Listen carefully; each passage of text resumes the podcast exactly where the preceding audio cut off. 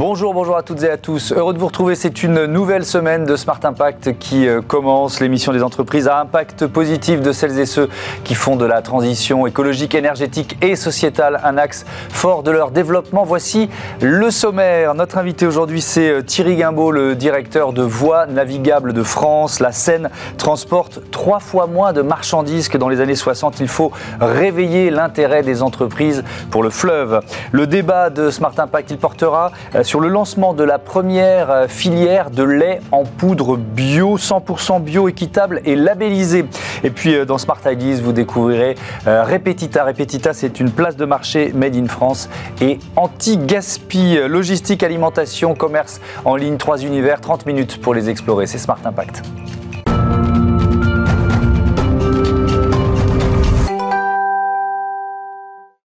Bonjour Thierry Guimbaud, bienvenue. Bonjour. Vous êtes donc euh, le directeur général de Voies navigables de France. Ça représente un, réseau de combien de kilomètres?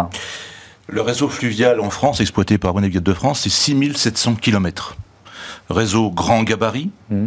à peu près 2000 kilomètres, et réseau moyen ou petit gabarit, ce qu'on appelle historiquement le réseau Fraissinet, euh, des réseaux qu'on euh, crée au 19e siècle pour des mmh. besoins industriels à l'époque. Euh, donc nous gérons cet ensemble-là sur l'ensemble du territoire. C'est 40 000 hectares de terrain souvent importants en, gestion. C'est 4 000 agents. C'est un budget à peu près de 600 millions d'euros par an. Ouais, 4 000 ouvrages d'art aussi. On a vu peut-être les, chiffres que vous venez de donner s'afficher. Je crois que c'est le plus grand réseau européen de voies navigables, c'est ça? C'est effectivement le plus grand réseau en, en linéaire de, de réseaux, hein, d'assez loin. Les, les, autres réseaux importants sont les réseaux hollandais, euh, belges, wallons et flamands et allemands. Oui, alors on va évidemment parler du développement du, euh, du fret, mais quelles sont les, autres missions? On peut y faire quoi sur ces euh, voies navigables?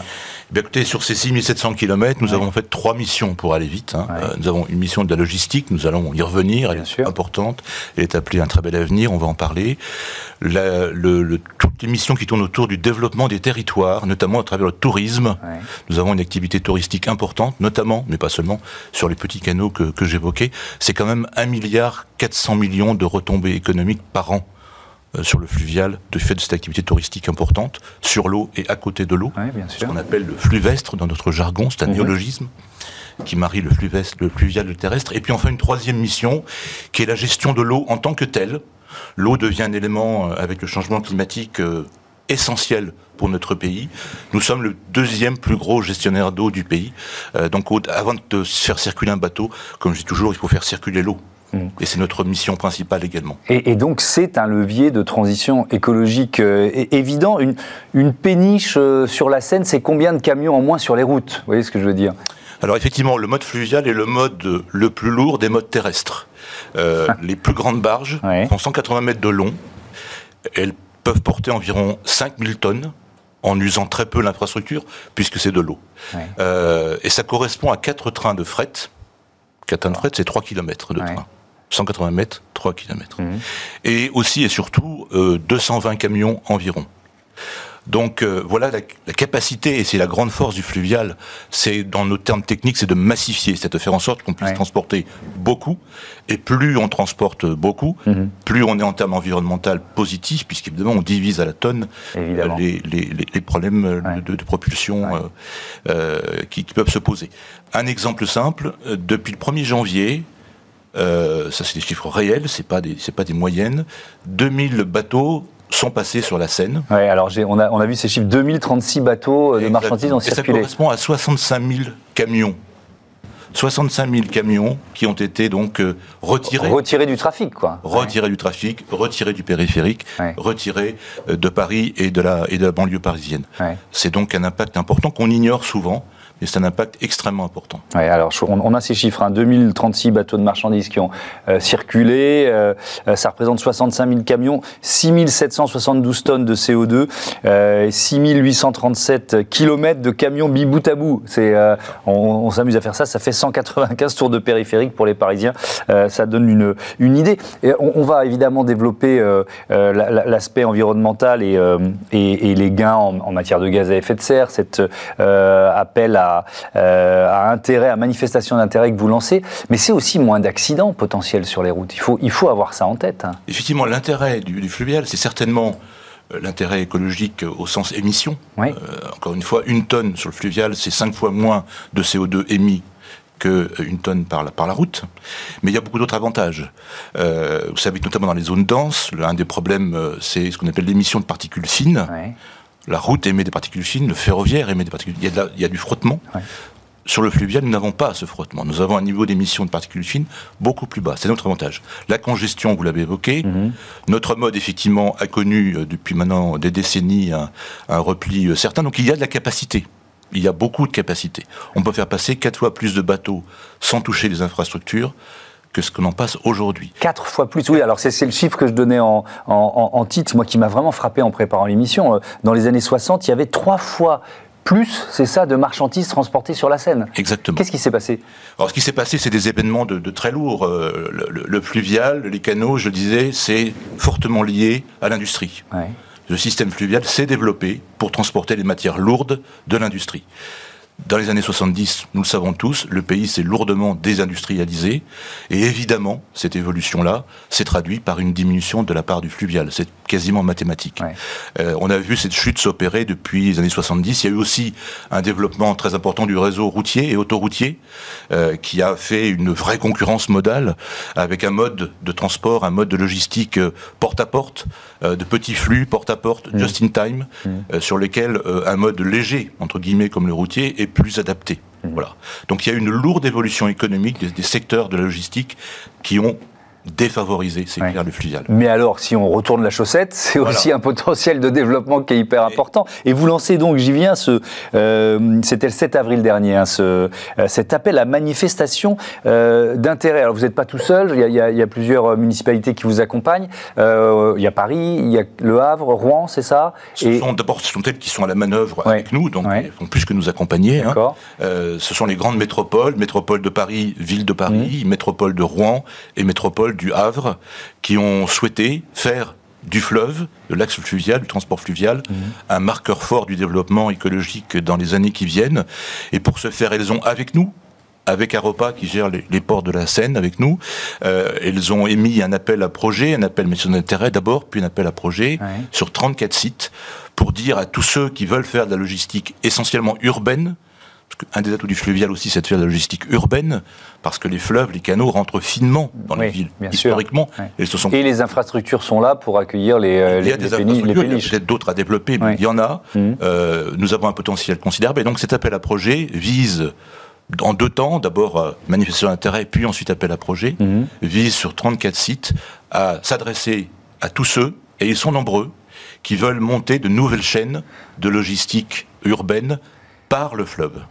Il y a déjà des cas, euh, par exemple à Strasbourg, euh, euh, aujourd'hui à Lyon, qui va être lancé en juin prochain, d'une utilisation du fleuve comme un moyen comme un backbone, si je puis dire, de, en mauvais, en mauvais anglais, mmh. de pouvoir organiser une logistique urbaine propre.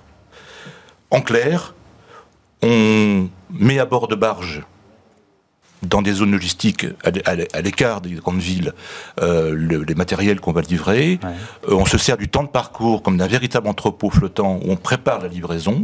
On arrive à quai dans les centres-villes par exemple au pied des Champs-Élysées dans Paris, par exemple. Euh, et on peut ensuite débarquer par des moyens simples, des moyens de livraison propres. Mmh. Oui, la livraison du dernier kilomètre, on, fait, en sorte, on fait en sorte qu'elle soit propre. Par des moyens, euh, par des moyens écoliques, mmh. électriques, des petits camions électriques ou des mmh. vélos, des vélos cargo. Est-ce qu'il y a des secteurs qui aujourd'hui font plus du tout appel euh, au, au, fret fluvial et, qui potentiellement pourraient vraiment s'y remettre d'une certaine façon? Je pense à l'alimentaire. Bien sûr, l'alimentaire est une des, cibles importantes. Euh, il y avait très peu recours. Euh, Franprix est le premier, il y a quelques années, à avoir choisi la voie fluviale pour livrer dans le centre-ville ses, magasins. Euh, d'autres y viennent. Euh, un très grand de l'ameublement, qu'on se connaisse bien qu'IKEA a construit un immense entrepôt du côté de Mantes, auprès du fleuve, pour l'utiliser également. Et tous les grands de l'alimentaire, tous les grands de la distribution euh, choisissent ce mode parce qu'il est clair que la distribution devient de plus en plus importante, on le sait bien, par euh, le commerce électronique notamment. Il y a besoin de livrer dans les villes qui sont saturées, qui ont des problèmes de congestion et des problèmes de pollution. Mhm. Et donc la question de la livraison au centre-ville, elle devient essentielle. Et le fleuve permet d'apporter mmh. une réponse à Paris, à Strasbourg, à Lyon, à Toulouse. Est-ce qu'on va terminer là-dessus? Est-ce que ça suppose parfois aussi de reconstruire des infrastructures en bordure de fleuve et avec là euh, peut-être parfois des, difficultés avec euh, des riverains ou des villes qui ont, qui ont redonné le fleuve à du tourisme ou à des activités ludiques, sportives Vous voyez ce que je veux dire? Absolument, c'est un des sujets bien sûr. Il ne s'agit pas d'utiliser les berges dans les centres-villes pour en faire une petite zone industrielle. Mmh. Euh, bien évidemment, il faut préserver euh, à la fois l'aspect touristique et agrément du fleuve, c'est un grand atout du fleuve, la dimension touristique que j'évoquais. Vous en parliez tout à l'heure, oui. Euh, et en même temps, il faut en même temps, si je puis dire, mmh. il faut euh, faire effectivement de la, de la logistique. C'est pourquoi les modes de, de, logistique urbain que j'évoquais par la voie fluviale, par exemple, imagine des modes, il y a beaucoup d'imagination au pouvoir, mmh. imagine des modes où on fait le transfert entre la barge et la, et la, et la berge par des moyens à bord du bateau ce qui évite d'avoir des moyens de manutention lourds sur la berge et donc de pouvoir rendre les berges à leur utilisation euh, euh, de loisirs ou d'agrément euh, et donc de marier. Notre objectif c'est bien mhm. de marier deux activités et l'appel à projet notamment sert aussi à trouver ces initiatives là qui, fleurissent un peu partout aujourd'hui. Qui montrent bien que le pluvial s'il a effectivement beaucoup décru est sur une pente aujourd'hui extrêmement positif. Mais oui, on voit bien le potentiel de, développement et, d'accélération de la transition écologique. Merci beaucoup euh, Thierry Guimbaud. Euh, à, bientôt sur, euh, sur Bismart. On parle dans notre débat d'alimentation tout de suite.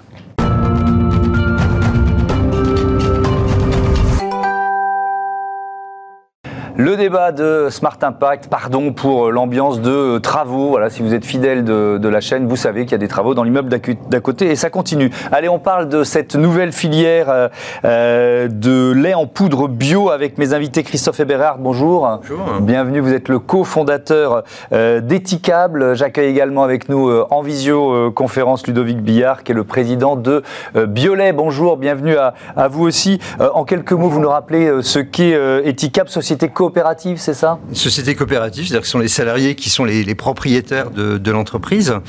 Euh, Eticable est une euh, coopérative donc d'importation, de distribution de produits du commerce équitable, du thé, du café, du chocolat, des jus de fruits, qu'on trouve euh, dans tous les magasins, et euh, qui a cette particularité de faire du commerce équitable avec des petits producteurs et des organisations de petits producteurs, et également depuis maintenant une dizaine d'années, un commerce équitable avec des producteurs français sous la marque Paysan d'ici. Oui, l'idée c'est de, de trouver, un, une, entre autres, mais une juste rémunération des, euh, des, producteurs, des exploitants Une juste rémunération euh, des producteurs qui permettent de couvrir les, coûts de travail, d'avoir un, revenu décent, que ce soit pour le cacao, euh, le café ou pour les produits français, c'est-à-dire faire vivre une agriculture paysanne, faire vivre des paysans sur leur territoire et de vivre dignement de, leur travail et de valoriser leur production. Hum. je me tourne vers Ludovic Billard, vous êtes agriculteur dans les Côtes d'Armor, producteur de, de lait. depuis quand vous êtes passé au bio? Racontez-moi. Euh, alors moi je suis installé avec mon épouse depuis euh, depuis 2003 euh, sur la, sur la ferme et en, bio depuis 2009. Euh, une conversion qui s'est faite assez naturellement puisque une agriculture, je dirais écologique et, l'agriculture que j'ai toujours pratiquée, mais la bio s'est avérée logique en 2009 et donc on est en bio depuis maintenant plus de 10 ans, bientôt 11 ans, même 12 ans.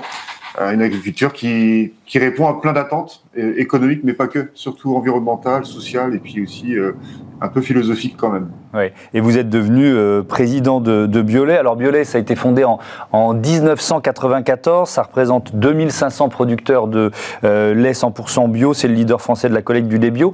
Euh, si on décrit, Ludovic Billard, les, le point commun peut-être de ces fermes, c'est peut-être la taille, sont des fermes à taille humaine. Est-ce que vous diriez ça?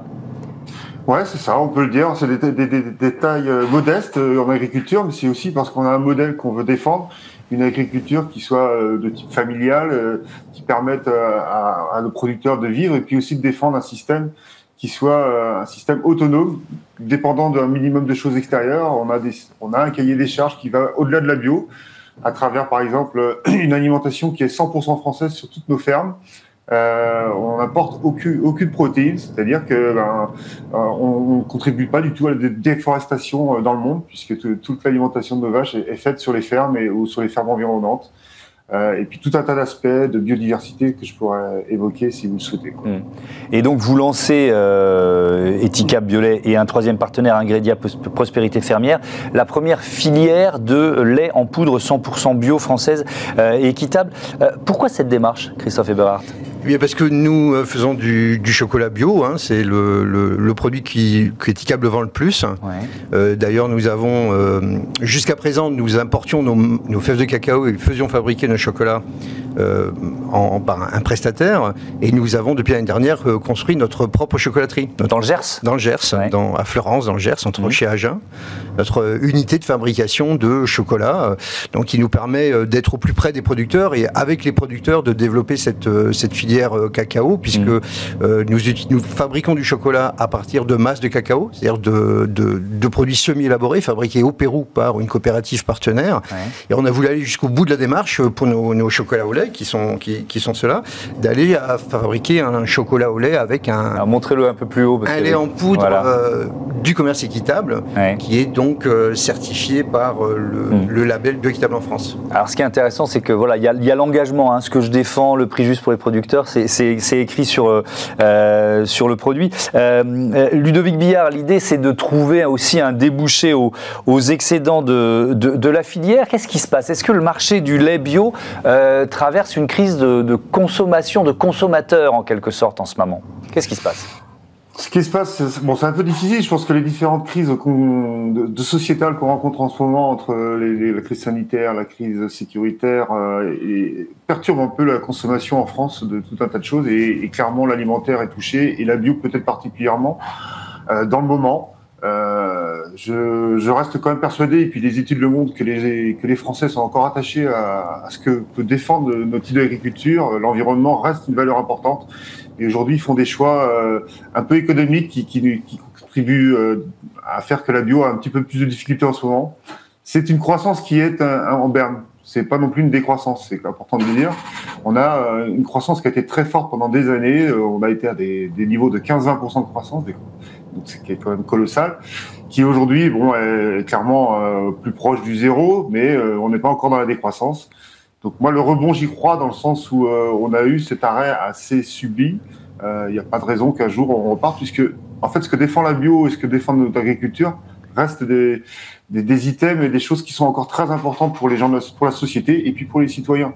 notre, notre modèle, il, contribue forcément à, limiter le réchauffement climatique, le fait qu'on n'utilise pas d'alimentation qui vient de tout, le monde entier, pas, de soja euh, brésilien et autres, euh, forcément on a, des atouts énormes pour tous les enjeux environnementaux et sociétaux de demain. Hmm. Ça représente quoi, euh, Ludovic Billard, les, les, excédents de la filière aujourd'hui et, en quoi ce, euh, ce partenariat qui a, qui a été, voilà, que vous avez signé avec, avec Eticable et Ingredia Prospérité Fermière, ça va absorber quelle part de ces excédents voyez?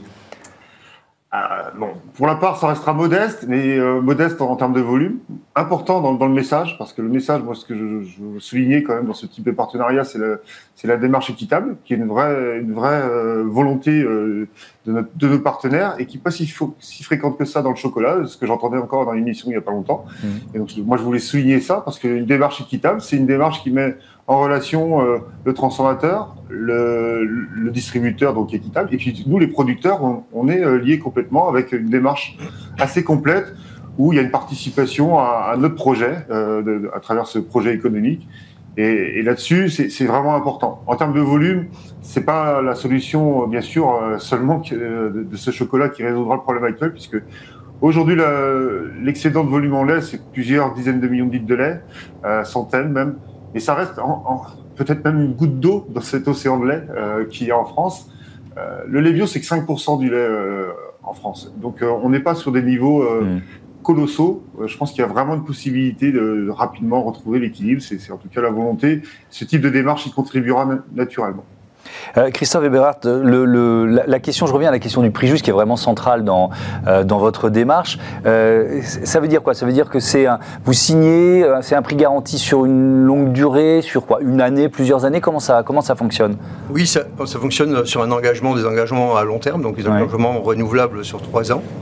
Et donc sur le principe d'un prix garanti qui est un prix conceptuellement défini à partir du coût de production, Ludovic me, me confirmera, et non pas à partir du prix du marché, c'est-à-dire que Biolay a des objectifs de prix, un prix rémunérateur pour Biolay c'est tant, et c'est à partir de ce raisonnement-là et de ce calcul-là qu'on a défini le coût d'achat du, lait pour fabriquer le lait en poudre, et non pas à partir du prix du marché mmh. fluctuant et, répondant simplement à, la crise actuelle du lait et de l'offre l'offre de la demande. Et alors, est-ce que ça impacte le, le, coût euh, du produit final, euh, fini, le, chocolat au lait, pour le consommateur un petit peu forcément Un, petit peu forcément parce que euh, je pense que beaucoup de chocolat au lait, beaucoup de, produits à base de lait en poudre sont fabriqués à partir de lait en poudre qu'on trouve sur le marché mondial, y compris sur le marché bio. et on est très surpris de constater qu'en fait, il y a des offres à très bas coût dans les pays du Nord, par exemple.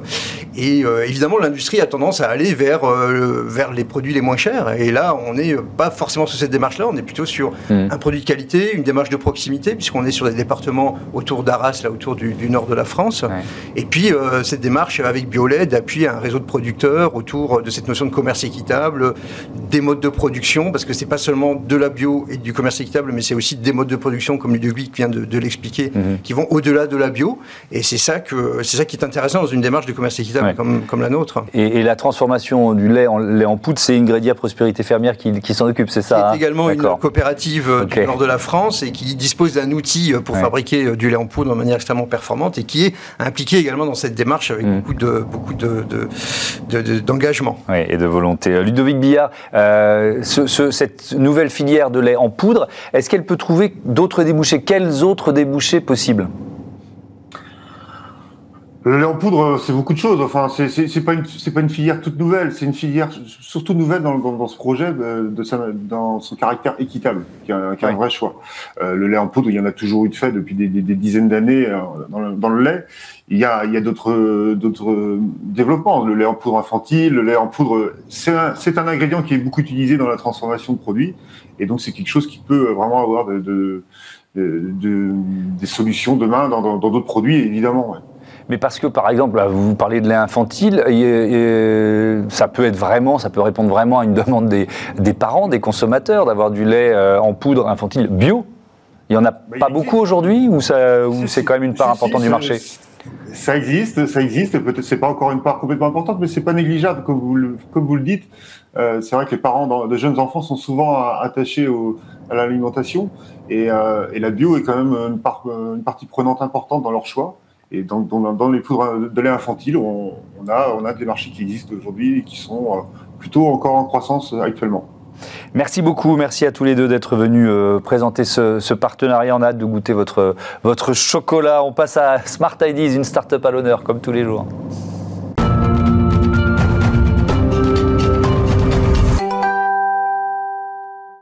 Bonjour Laurence Burin-Desrosiers, bienvenue. Bonjour. Vous êtes la euh, cofondatrice de Repetita, créée euh, avec Benjamin Sevilla. Votre point commun, c'est quoi La passion de la déco?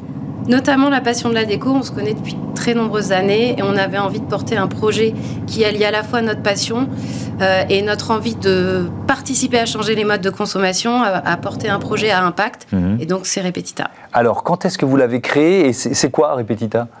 Alors on l'a créé, on l'a imaginé l'année dernière en 2021. On l'a lancé euh, en toute fin d'année 2021. Mhm. Et Repetita, c'est quoi? C'est donc la marketplace anti-gaspi, mobilier et déco made in France. ça veut dire quoi?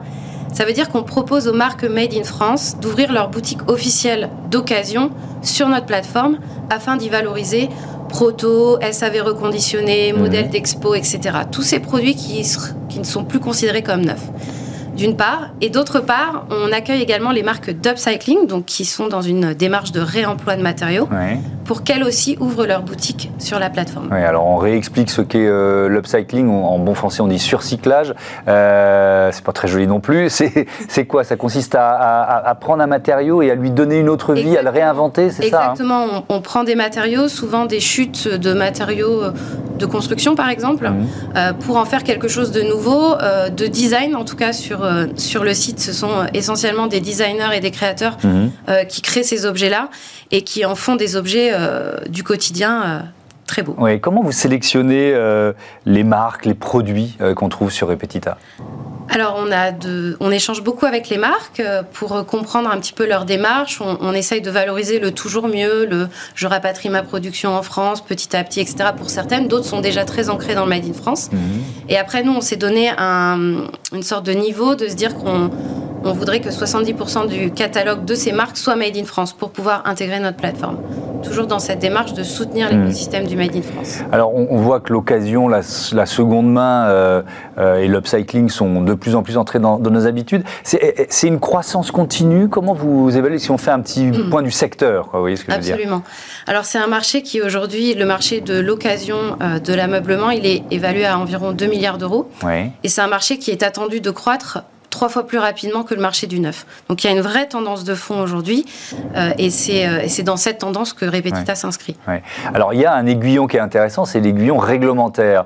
La loi AGEC, anti-gaspi pour une économie circulaire, euh, qui interdit, je le rappelle, la destruction des invendus, c'est forcément un détonateur pour vous. Est-ce que vous avez créé Repetita en vous disant il y a cette loi et ça va changer la donne?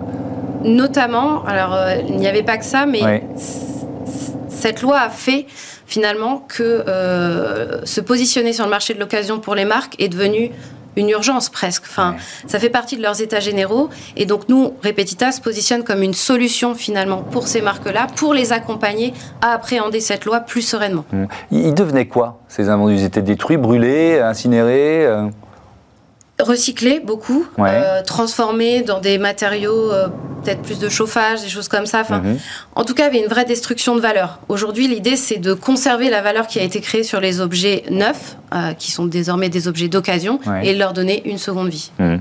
Euh, c'est quoi votre mode de distribution? Comment C'est quoi? C'est une place de marché uniquement? C'est 100% numérique? Pour le moment, c'est 100% numérique sur repetita.co et vous trouvez toutes les boutiques des marques, soit d'upcycling, soit d'occasion. Euh, et, et, vous dites pour le moment, ça veut dire que vous vous dites pourquoi pas créer des boutiques un jour ou l'autre À l'avenir, peut-être des pop-up, des choses qui permettent euh, aux, consommateurs de voir les produits, euh, mm. d'avoir une interaction avec le produit, la marque. Mais pour le moment, euh, on est essentiellement digital. Est-ce que, je reviens à la loi AGEC, il y a vraiment de, nouveaux acteurs qui font appel à vous, là, qui, qui vous disent, bah, oui, effectivement, on a on a une matière première euh, qu'on veut, à laquelle on veut donner une seconde vie. Euh, est-ce qu'il y a de plus en plus de nouveaux acteurs d'une certaine façon? Il y a de plus en plus de nouveaux acteurs. En fait, je pense que la filière se structure finalement de l'upcycling pour que demain, ça devienne une offre vraiment euh, forte sur le marché du mobilier et de la déco. on va terminer avec votre engagement RSE, notamment avec Écoterie. vous faites quoi avec Écoterie en fait, on a voulu un petit peu boucler la boucle parce que même si déjà on est sur une démarche euh, à impact sociétal et environnemental, on voulait nous aussi, en un sens, apporter notre pierre à l'édifice en en, étant partenaire d'Écoterie. Donc Écoterie est un organisme de préservation euh, de la biodiversité des forêts françaises et nous reversons une partie de nos revenus euh, à cet organisme. Merci beaucoup, merci euh, Laurence Burin des Rosiers d'être venue partager l'histoire de Repetita. Bon vent à, Repetita. Voilà, c'est la fin de ce numéro de Smart Impact. Merci à toutes et à tous de votre fidélité, fidélité également à Bismart, la chaîne des audacieuses et des audacieux. Salut et à très vite.